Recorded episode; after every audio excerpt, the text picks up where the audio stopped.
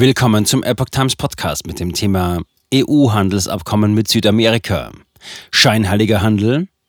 Debatte über Mercosur-Abkommen nimmt Fahrt auf. Ein Artikel von Iris Lindenmeier vom 20. Juni 2023. Über das seit zwei Jahrzehnten geplante EU-Handelsabkommen mit Südamerika scheiden sich die Geister. Für einige bedeutet es eine Annäherung an angestrebte Klimaziele, mehr Nachhaltigkeit und eine Verbesserung der Menschenrechte. Andere sehen darin genau das Gegenteil. Das geplante Handelsabkommen zwischen der EU und dem Mercosur, Argentinien, Brasilien, Paraguay und Uruguay ist nach wie vor heftig umstritten, während einige Befürworter das seit über 20 Jahren im Raum stehende Abkommen zum Abschluss bringen möchten, stellt es für andere ein absolutes No-Go dar.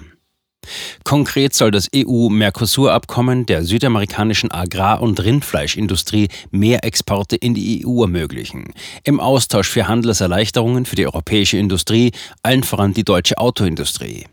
Auf einer Podiumsdiskussion am 19. Juni, als dessen Gastgeber sich die Heinrich Böll Stiftung präsentierte, wurden Experten aus Politik und Zivilgesellschaft befragt, die aus der EU, Deutschland und dem Mercosur stammen und über mögliche Auswirkungen des geplanten Abkommens diskutierten. Brasilianischer Agrarökologe Abkommen schadet Umweltzielen. Als Sprecher kam unter anderem der Brasilianer Antonio Andrioli, Experte für Agrarökologie und nachhaltige in ländlicher Entwicklung, zu Wort. Wie die Greenpeace-Sprecherin vor ihm griff er das Thema Pestizide auf, deren Verwendung er grundsätzlich in Frage stellt.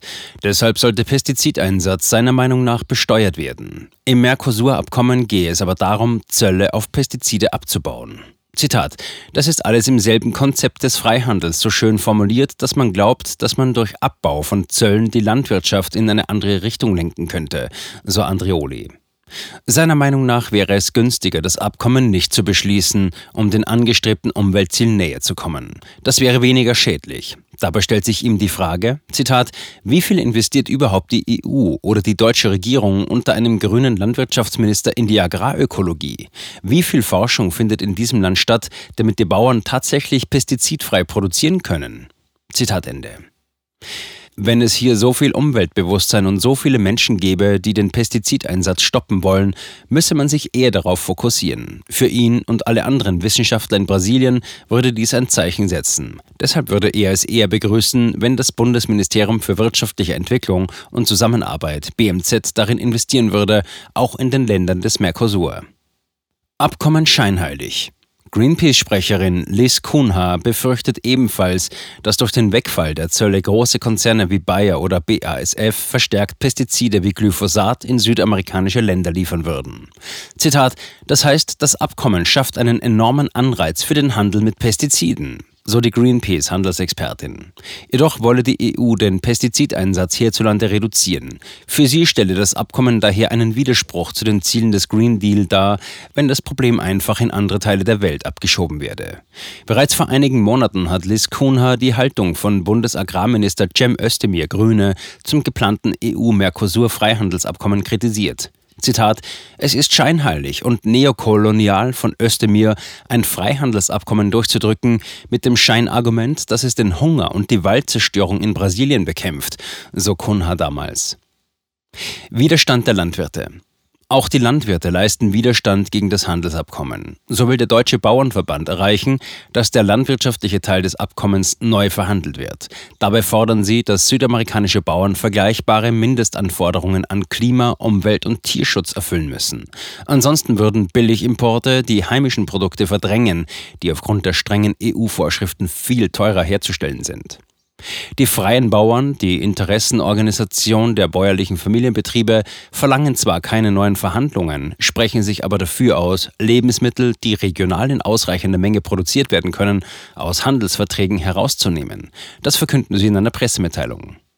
Und selbst wenn für die Landwirtschaft der Mercosur-Staaten dieselben strengen Regeln gelten würden wie in der Europäischen Union, wären, so Jan Haro Peterson von der Bundesvertretung der Freien Bauern, die geplanten Agrarimporte niemals nachhaltig. Zitat: Wenn mit Schweröl betankte Containerschiffe Massengüter um die halbe Welt transportieren, kann das nicht gut fürs Klima sein. Das haben wir mal von den Grünen gelernt. Da hatten sie sogar recht. Zitat Ende.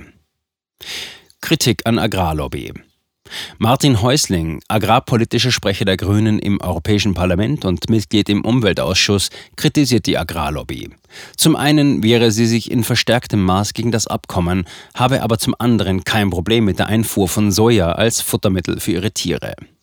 Auch Grünen-Politikerin und parlamentarische Staatssekretärin im Bundesministerium für Ernährung und Landwirtschaft, Ophelia Nick, prangert die Haltung der Landwirte an. Zwar seien diese einstimmig gegen den Import ausländischer Agrarprodukte, hätten aber andererseits auch nichts dagegen, mehr Schweinefleisch nach China zu exportieren.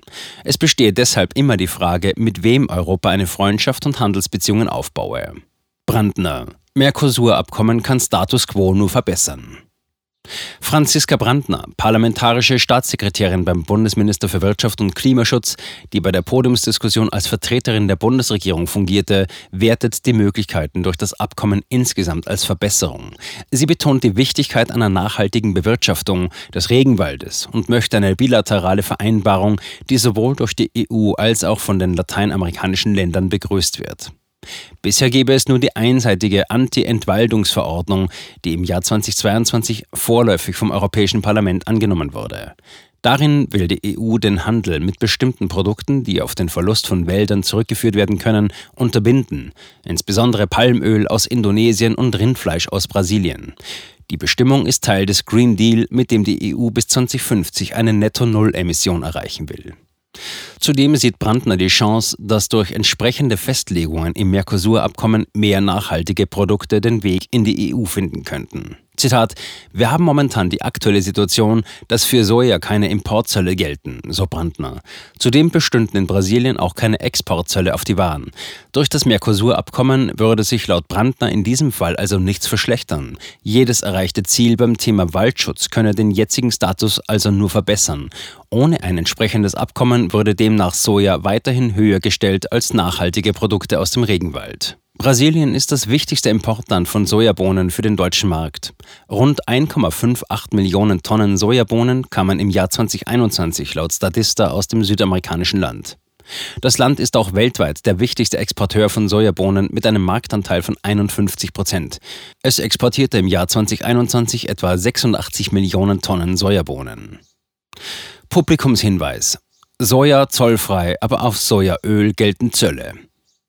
Bei den anschließenden Fragen aus dem Publikum wies eine Sprecherin der NGO PowerShift Brandner darauf hin, dass die Einfuhr von Soja zwar zollfrei sei, bei Sojaöl zum Beispiel aus Paraguay jedoch Zölle von fast 10 Prozent anfallen würden.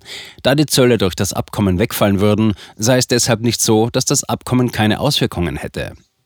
Auch in Argentinien würden Exportsteuern gelten. Ebenso stellt sie Frau Brandner die Frage, wie die zuvor angesprochene angestrebte Verbesserung der Wertschöpfungsketten in allen lateinamerikanischen Ländern und nicht nur in Brasilien konkret erreicht werden soll. Darauf ging Frau Brandner nicht im Detail ein. Sie verwies auf Herausforderungen bezüglich der Regierungen der unterschiedlichen Länder. Für die Exportländer entstehe durch das Abkommen jedoch eine Verbesserung, da sie mehr Fleisch zollfrei exportieren könnten.